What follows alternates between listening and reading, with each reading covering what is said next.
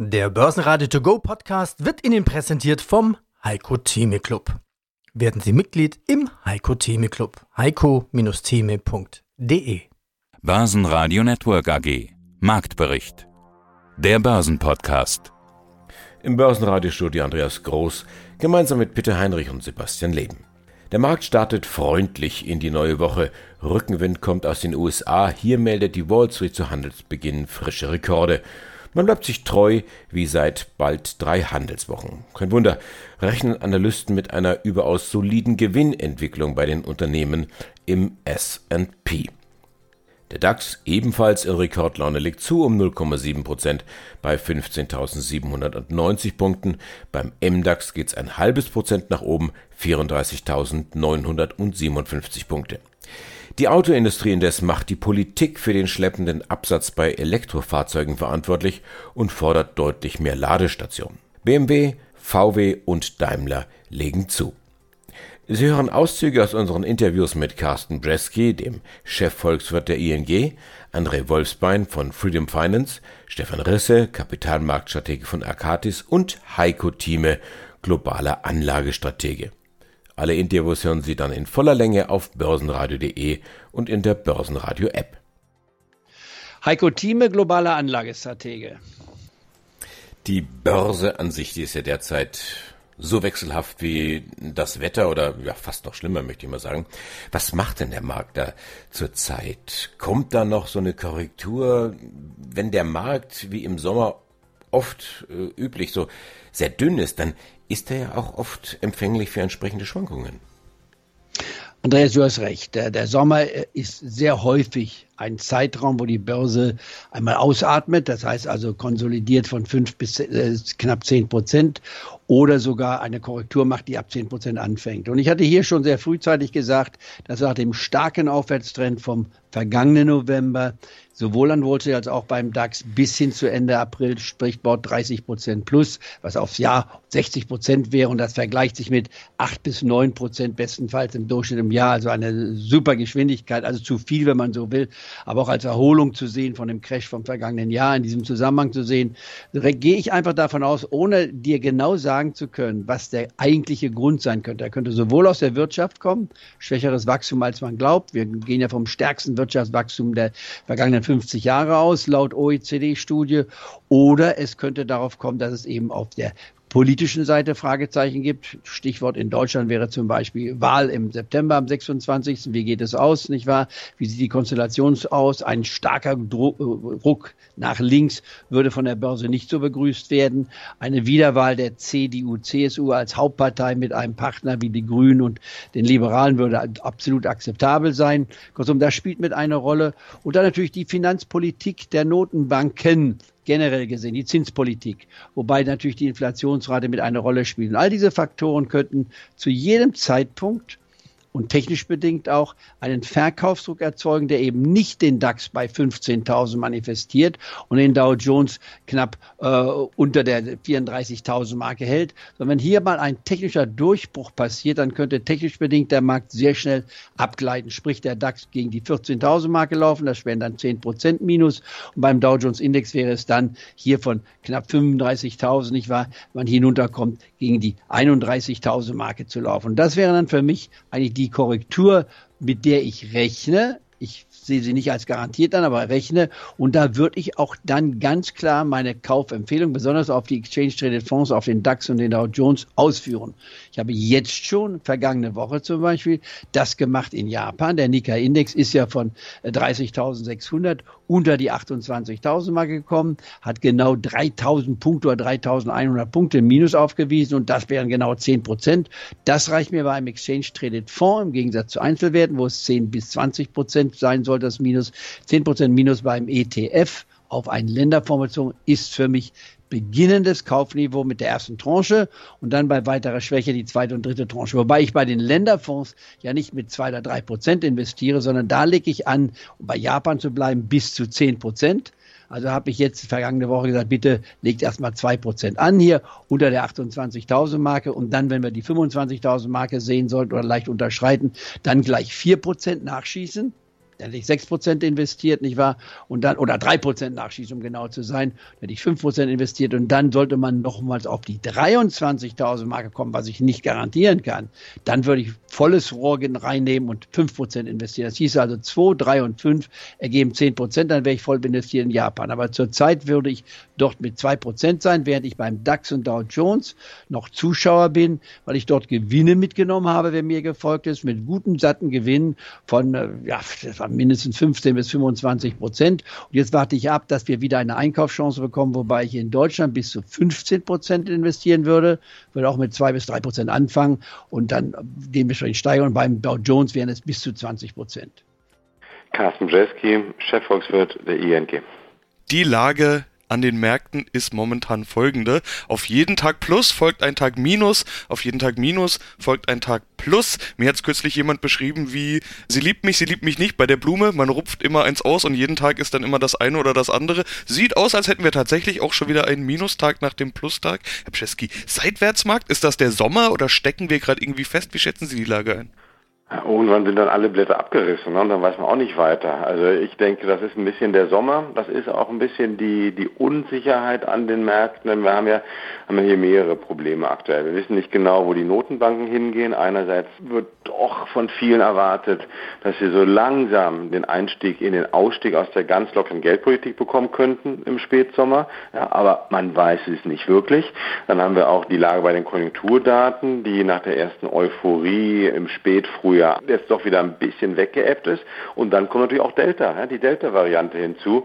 Das ist auch an, sicherlich, wenn man sich jetzt die, die schönen Fußballbilder angeschaut hat in Europa in den letzten vier Wochen, einem doch bei dem Anblick der Zuschauer ein bisschen mulmig geworden sein muss. Und da ist auch wieder die Angst, dass wir vielleicht doch jetzt in eine dritte oder vierte Welle hineingehen könnten.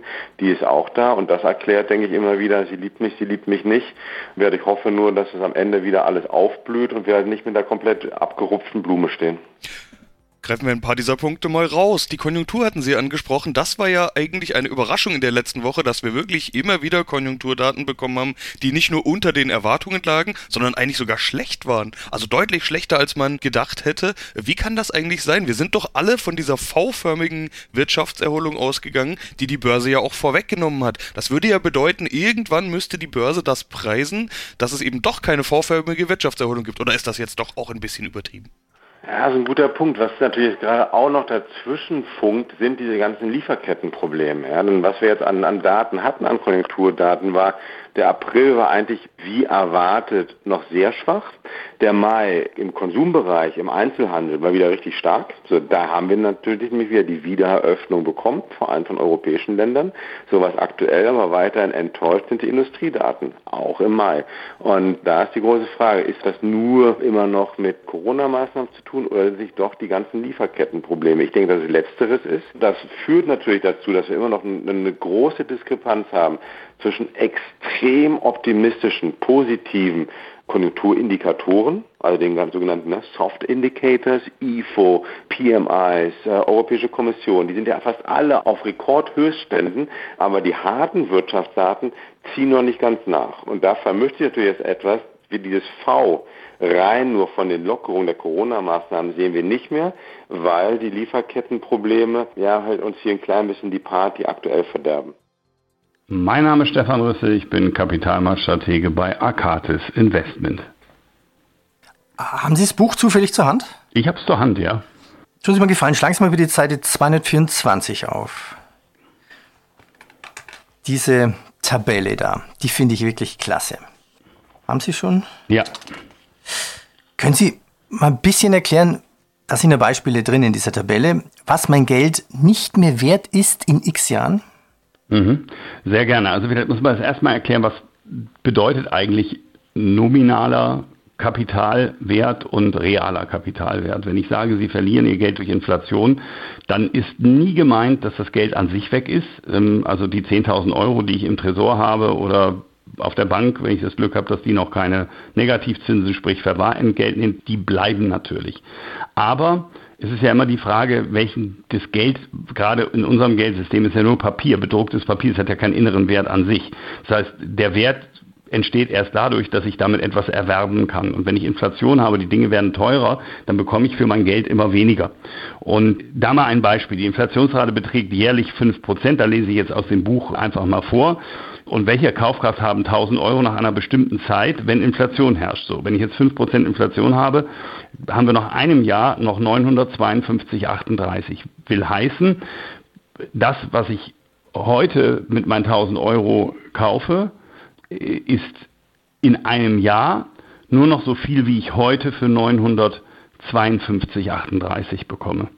Nach fünf Jahren sind es noch 783,53 und nach zehn Jahren beträgt die Kaufkraft nur noch 613,91 und nach 15 Jahren beträgt die Kaufkraft nur noch 481,02.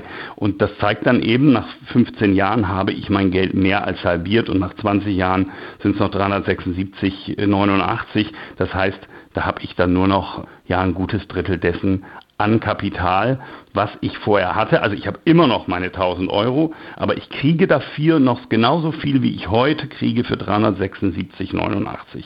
Wenn ich jetzt 8% habe, ich will jetzt nicht die ganzen Summen nennen, dann habe ich nach einem Jahr 925,93, nach 10 Jahren dann schon halbiert bei 463,19 und nach 20 Jahren bleiben noch 214 Euro, also nicht mehr mal ein Viertel übrig und bei 10% wird es natürlich noch schlimmer. Da habe ich nach einem Jahr schon fast 10% verloren und nach 10 Jahren ist es nur noch ein gutes Drittel, das mir übrig bleibt, wenn Inflation herrscht.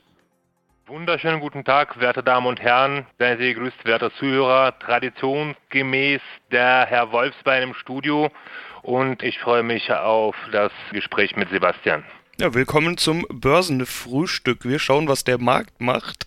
Wir unterhalten uns hier gerade zu Wochenbeginn und die Lage ist eigentlich die gleiche wie zuletzt immer. Einen Schritt nach vorne, einen Schritt zurück. Bei der Frage, mit welcher Richtung der Markt denn aus dieser Seitwärtsrange rauskommen könnte, da höre ich ganz häufig die Antwort, dass eine Korrektur eigentlich mal überfällig wäre. Auf der anderen Seite gibt es ja das starke Bullenargument, dass weiterhin viel Geld von den Notenbanken kommt und der Markt eben nach oben will. Ja, das Ergebnis davon ist, dass weder die Bullen noch die Bären momentan die Nase vorne haben. Wie siehst du denn die Lage? Kommt die Korrektur? Na, die Frage, wohin der Markt geht, ist sowieso etwas, ja, etwas zu weit gegriffen. Also keiner weiß es so richtig, keiner hat eine magische Kristallkugel auf dem Tisch. Aber sollte eine Korrektur kommen, wird das aus meiner Sicht nicht als so von langen Dauer. Also ich habe meine Hausaufgaben gemacht, lieber Basti, habe fleißig recherchiert. Also seit Anfang 50er Jahre ja, gab es 38 offizielle Börsenkorrekturen, im S&P 500 zumindest. Und unter offiziell versteht man Rückgänge von mindestens 10 Prozent, also von einem Hoch bis äh, Börsenschluss. Und die langwierige Korrekturen sind aber eher selten. Ja, also wir haben tatsächlich in den letzten 39 Jahren nur drei Fälle, in denen eine Korrektur länger war als drei Monaten um äh, die Chronologie mal ein bisschen anzusprechen oder durchzusprechen. Also in den Jahren 1983 bzw. 1984 dauerte die Korrektur etwa zehn Monate beziehungsweise der Bärenmarkt. Es waren 929 ja, Kalendertage, war es bei der Dotcom-Blase und 517 Kalendertagen während der Finanzkrise. Also wie man sieht, Bärenmarkt ist immer kurzlebig, okay, kurzlebig sei es dahin gesagt, ja, also 517 äh, Tage ist aus meiner Sicht nicht allzu kurzlebig, aber nichtsdestotrotz, die Märkte fallen schneller als die steigen. Das ist ein altes Axiom. Warum fallen die Börsen überhaupt? Kann man so eine Korrektur auch herbeireden? Also Börsenpsychologie spielt ja immer eine wichtige Rolle. Wir kennen dieses alte Costolani-Zitat von wegen, der Markt besteht zu 90% aus Psychologie und zu 10% Fakten. Hinzu kommen ja auch noch solche Dinge wie Saisonalität. Die gibt's ja nicht immer. Letztes Jahr gab es überhaupt keine Saisonalität. Aber wenn alle glauben, es kommt eine Korrektur, dann kann sie ja auch deshalb kommen. Eben nicht. Wie die Praxis zeigt, wenn alle eine Korrektur warten, kommt das in seltensten Fällen. Die Korrekturen kommen meist aus heiterem Himmel. Und äh, die Leute, die ständig eine Korrektur erwarten, haben irgendwann mal zwangsläufig recht. Also auch eine kaputte Uhr zeigt äh, die richtige Uhrzeit zweimal am Tag, sage ich. Und von daher Eine richtige Korrektur würde ich jetzt nicht sagen, aber eine gesunde Abkühlung ist aus meiner Sicht auf jeden Fall fällig. Wann die kommt und ob wir jetzt aus dieser Seitenbewegung Richtung Norden oder Süden laufen, kann ich dir auch nicht sagen. Wobei Seitenbewegung hatten wir, also haben wir auch nicht unbedingt, weil Nasdaq beispielsweise notiert All-Time Highs und S&P sieht auch gut aus, DAX steigt auch. Von daher noch befinden wir uns auf jeden Fall in einem Bullenmarkt. Das ist klar, zumindest aus meiner Sicht. Ja. Das Team vom Börsenradio sagt jetzt Dankeschön fürs Zuhören, wo immer Sie uns empfangen haben. Ich bin Andi Groß. Börsenradio Network AG. Marktbericht.